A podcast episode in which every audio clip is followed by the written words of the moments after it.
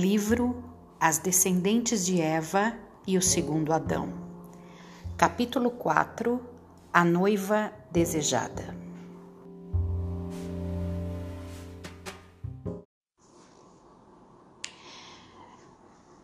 Recebi esse manuscrito das mãos de minha mãe.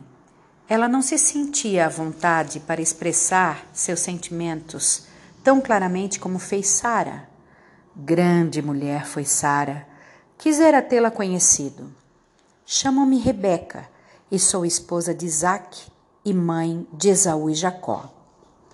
Lembro-me como se fosse hoje, o dia em que saí para buscar água no poço e encontrei ali o servo do meu tio-avô Abraão. O dia estava diferente. Sempre Vou ao poço com minhas irmãs e amigas. Aproveitamos esse horário para jogar conversa fora e rir um pouco uma das outras. De mais a mais, papai sempre nos aconselhou a não andarmos sozinhas por ser perigoso. Sempre fui obediente, não entendo o que me aconteceu. Ao cair da tarde, fiquei ansiosa, louca de vontade de estar sozinha no campo. Uma urgência enchia o meu coração. Meio que me esgueirei pelos corredores, com medo de ser surpreendida por alguém, e saí pela porta dos fundos. Quando já estava a alguma distância da casa, ouvi uma voz que me dizia, dentro do meu coração: O cântaro! Você esqueceu o cântaro de água? Até aquele momento eu não sabia que, que precisava ir ao poço naquele horário. Voltei ao rancho e peguei o cântaro. Pelo menos agora já entendia onde devia ir. Desabalei na corrida pelos campos e cheguei ao poço a tempo de ver um senhor que estivera ajoelhado ao lado do poço, levantar-se e sacudir a poeira das suas vestes. Imediatamente simpatizei com ele. Não tive medo. Eu teria medo de um estranho mas ele não me parecia um estranho, engraçado. Quando me pediu água, sua voz transmitia respeito e com prazer eu o atendi. Estava terminando de servi-lo quando ouvi um sussurro: os camelos. Fui tomada de compaixão pelos animais e me ofereci para descedentá-los também. Fiquei intrigada com a expressão no rosto do forasteiro. Ele parecia exultar de felicidade. Ele se apresentou dizendo que era o servo mais velho da família do meu tio-avô, Abraão, e que tinha vindo, a pedido dele, buscar uma noiva para Isaac, seu filho com Sara. Contou que, ao chegar ao poço, orou ao Senhor pedindo que a jovem que se aproximasse dele com um cântaro e retirasse água para ele, e também se oferecesse para descedentar seus camelos, seria a jovem que Deus escolhera para a noiva do seu Senhor, já que não se considerava capaz de fazer tal escolha entre tantas moças virgens que por certo encontraria. Depois de ter revelado sua oração, é que percebi a conspiração celestial a meu respeito. Então foi tudo armado por Jeová para que eu estivesse no poço sem as minhas companheiras de sempre. O Senhor pretendia me casar e eu nem conhecia o moço. Uma coisa aprendi: quando ele quer algo, com certeza isso vai acontecer. Corri para minha casa com os braços carregados de joias, presentes do meu pretendente para relatar tudo aos meus familiares. Meu irmão Labão foi atraído pelo brilho do ouro de um jeito impressionante. Correu para oferecer guarida ao abençoado homem. Labão não tem jeito mesmo. Aposto que contabilizou imediatamente o que o meu casamento com Isaac traria de benefício para ele. Logo se rendeu à ideia de me ver casada com meu primo rico. Papai e mamãe, entretanto, não reagiram assim. Tiveram que conhecer o homem, ouvir toda a sua história minuciosamente e oraram pedindo a orientação do Senhor. Mamãe queria que eu tivesse um período de dez dias para orar e esperar a resposta do Senhor. Coitada, ela estava preocupada comigo. Não fazia nem ideia daquilo que Jeová vinha ministrando ao meu coração há algum tempo. Em sonhos, eu vi um homem caminhando num campo aberto. Não me era conhecido, no entanto, eu estava profundamente apaixonada por ele. Sabia que ele era o dono do meu coração e apenas me entregaria a esse homem. Algo me dizia fortemente que eu estava prestes a encontrá-lo. Por isso não hesitei. Mamãe me olhou surpresa, pois sabia como eu era temente a Deus e nada fazia sem uma direção dele. No momento em que respondi que estava pronta para partir, ela quase desmaiou. Depois ficou mais conformada, pois viu pela minha convicção que aquilo tinha que ser de Deus. E era. Partimos logo para as terras de tio Abraão. O sol estava se pondo e reconheci a paisagem dos meus sonhos. Meu coração estava prestes a saltar pela minha garganta. Acredito que até meu camelo percebeu o quanto eu estava tensa. Foi aí que eu o vi. Ele vinha caminhando pelo campo, seus cabelos negros esvoaçavam ao vento. Deus, como ele era lindo! Apenas para confirmar o que eu já sabia, perguntei ao meu companheiro de jornada quem era o homem que se aproximava. É meu senhor, respondeu ele. Tomada de uma incrível timidez, me cobri com o véu, certa de que nem o grosso algodão disfarçaria o rubor das minhas faces. Isaac não se fez de rogado. Me ajudou a apear do meu camelo, levou suas mãos ao meu rosto e desvendou-o. Seus olhos profundos fitaram os meus e o sorriso mais doce do mundo surgiu em seu rosto. Creio que foi amor à primeira vista. Não sei. Jeová tem um jeito de fazer as coisas. Quem sabe ele já tinha me visto em seus sonhos. Sei apenas que um forte laço de amor nos envolveu e eu soube que pertenceria a esse homem por toda a eternidade. Isaac tinha 40 anos quando nos casamos. Éramos incrivelmente felizes. Só tínhamos um motivo de tristeza. Eu era estéril. Ficava longas horas chorando aos pés do Senhor para que ele me concedesse a honra de dar um filho ao meu amado esposo. Foram longos anos de orações. Eu me recusava a desistir da maternidade. Certo dia, Isaac chegou a tempo de me ver aos prantos, clamando por um filho, e ajoelhando-se ao meu lado, impôs suas mãos sobre meu ventre e orou. Vinte anos de súplicas haviam transcorrido e todas as nossas lágrimas havíamos chorado na presença do Senhor. Isaac renunciou à alegria de me ver carregando seu filho no colo. Entregou o desejo dos nossos corações ao Senhor e declarou que se ele quisesse manter a minha madre fechada, amém, nós não murmuraríamos. Confesso que me debati Tive vontade de sair correndo e não aceitar aquela oração. Grossas lágrimas pulavam dos meus olhos. Isaac segurou minhas mãos e olhou dentro do meu coração. Sempre que ele fazia isso, uma certeza inexplicável tomava conta do meu ser. Isso era o que devia ser feito. Quem era eu para questionar a vontade de Jeová? Foi difícil, mas entreguei o sonho de acalentar um filho nos braços ao Senhor com sinceridade. Esqueci literalmente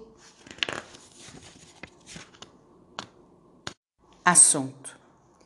Qual não foi a minha surpresa ao sentir, meses mais tarde, uma verdadeira batalha dentro do meu ventre? Eu estava grávida de gêmeos. O Senhor não havia me abençoado com um, mas com dois filhos de uma só vez. Meus bebês pareciam se empurrar dentro do meu ventre, como se o espaço de um incomodasse o outro. Era incrível. Resolvi perguntar ao Senhor qual o motivo para essa disputa que eu sentia ser real. E o Senhor respondeu, revelando que havia duas nações dentro de mim, dois povos que andariam separados. Um deles seria mais forte que o outro, mas o mais velho serviria o mais novo. Achei estranho, isso não fazia nenhum sentido para mim, mas guardei essa palavra no meu coração. E meus filhos nasceram.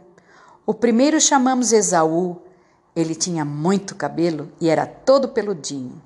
Agarrado ao seu calcanhar, veio ao mundo meu segundo filho, Jacó. Ele era bem mais sensível que Esaú. Cresceram ambos.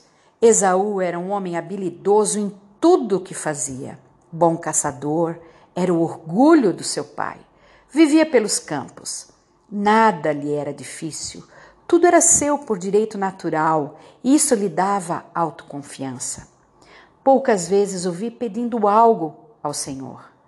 Acredito que meu filho mais velho era muito autossuficiente e temia, no fundo do meu coração, que ele não fizesse muita questão de manter a aliança com Jeová, de se manter na dependência do nosso Senhor.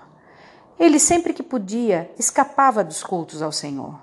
Vivia enrabixado por mulheres questionáveis.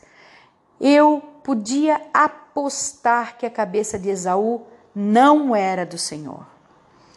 Jacó, porém, era diferente. Franzino nunca foi muito bom nessas coisas que atraem os mais musculosos. Seu prazer era pastorear as ovelhas do seu pai e de meditar longas horas nas coisas de Deus. Desde bem pequeno, lembro-me de Jacó sentado aos meus pés, perguntando sobre o Éden, sobre o dilúvio, enfim, sobre a história do nosso povo. Quando Isaac permitia, era ele que entoava os louvores a Deus e guiava nossa família na adoração. Isaac sempre convidava Esaú antes de perguntar a Jacó se ele queria ministrar ao Senhor. Esaú sempre renunciava a esse privilégio que lhe era concedido por ser o primogênito. Parecia fazer questão de deixar claro que não se interessava pelas coisas eternas, mas apenas pelas naturais, de preferência belas e de longos cabelos esvoaçantes. Acho que Isaac pensava que Esaú era muito jovem e logo se abriria para o Senhor e sei que ele admirava sua força. Sei também que, no fundo, desprezava Jacó por ser tão sem, sem jeito no labor masculino, tão aparentemente fraco. Algo me dizia que todos se enganavam com Jacó, todos, menos Jeová. O mais velho servirá o mais novo. Ele tinha dito. Humanamente isso era impossível. Isaac jamais escolheria Jacó para liderar nada. O que Jeová iria fazer nesse tempo, eu nem podia imaginar, mas como era de esperar, ele fez. Um dia, um cheiro delicioso encheu o ar. Jacó, que era excelente cozinheiro, estava preparando um guisado de atrair a vizinhança. Esaú chegou do campo faminto e pediu um pouco do guisado do irmão. Jacó respondeu que só lhe daria de comer se ele vendesse seu direito de primogenitura. Imagina.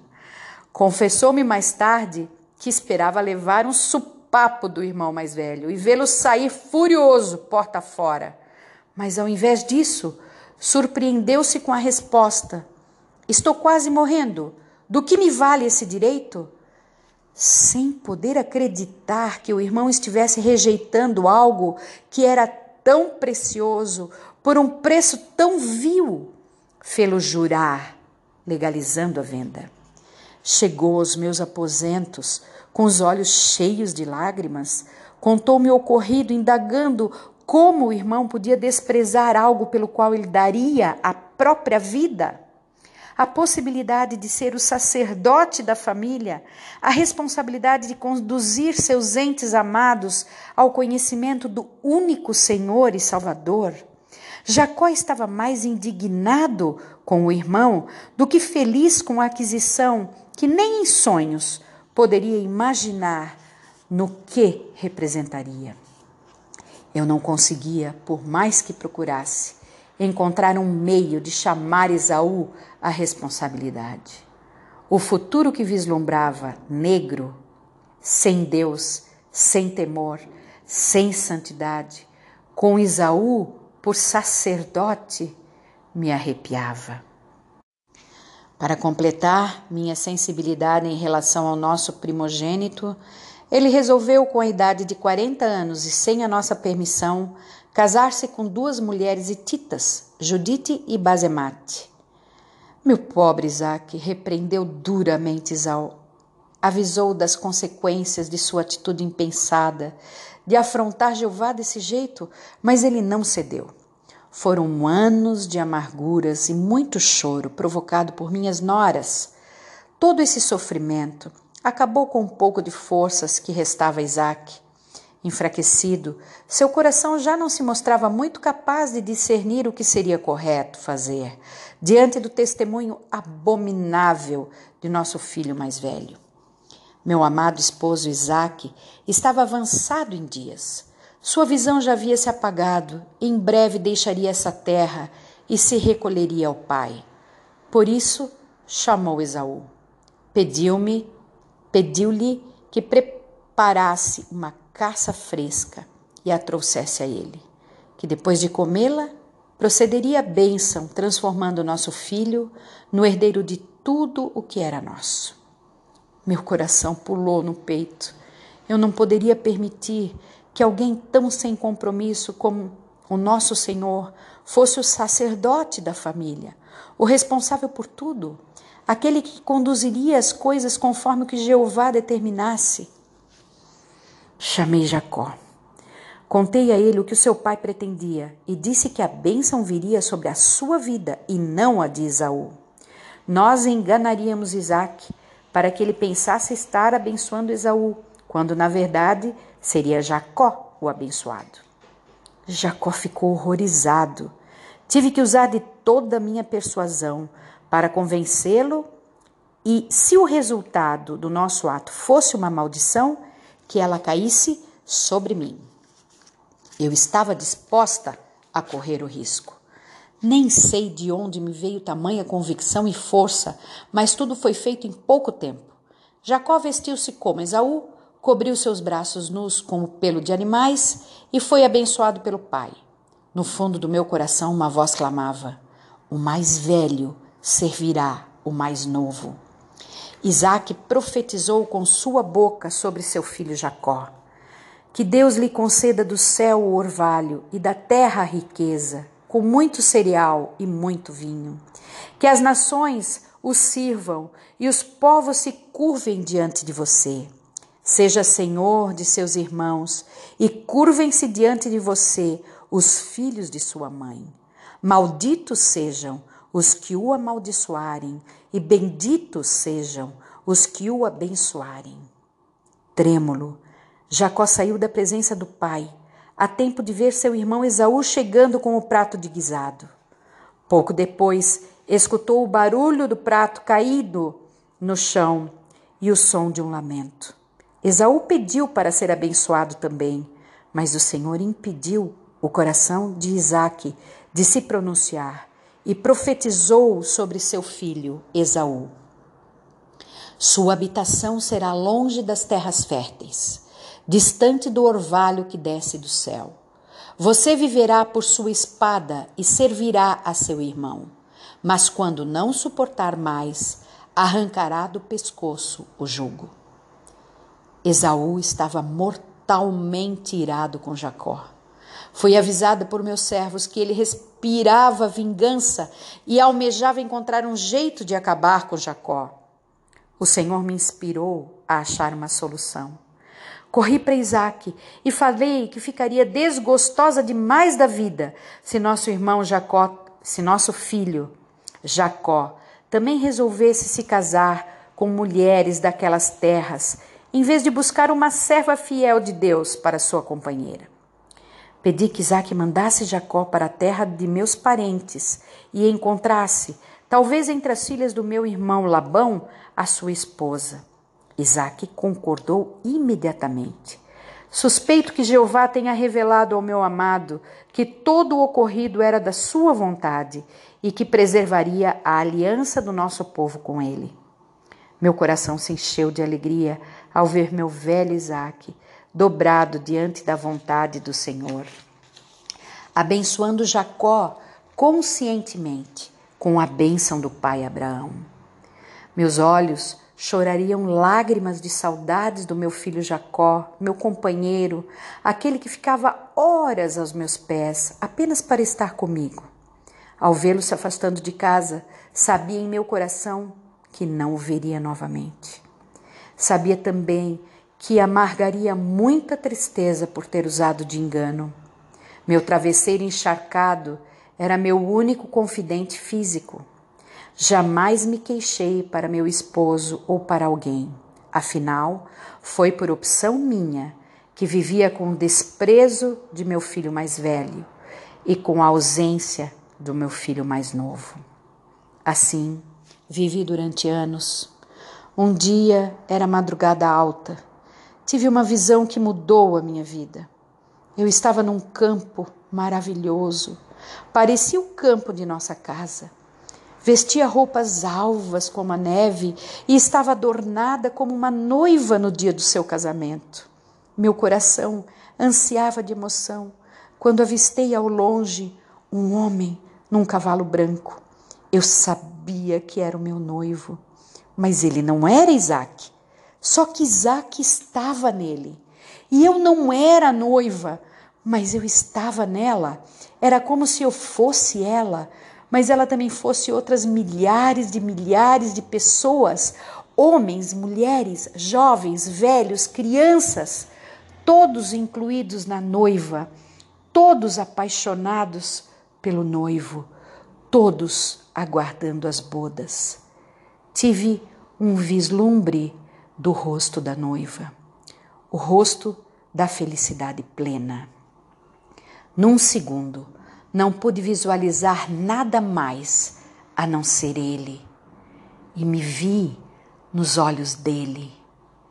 Vi meu filho, Jacó, nele, no meu noivo, e soube, sem sombra de dúvida, que toda lágrima derramada tinha valido a pena. Quem sabe um dia, Jeová, vou compreender a perfeição dos teus caminhos. Aos meus olhos humanos jamais entendi por que conseguimos dar a um bebê tão frágil um nome tão terrível, Jacó, ou usurpador. Teríamos nós amaldiçoado nosso filho?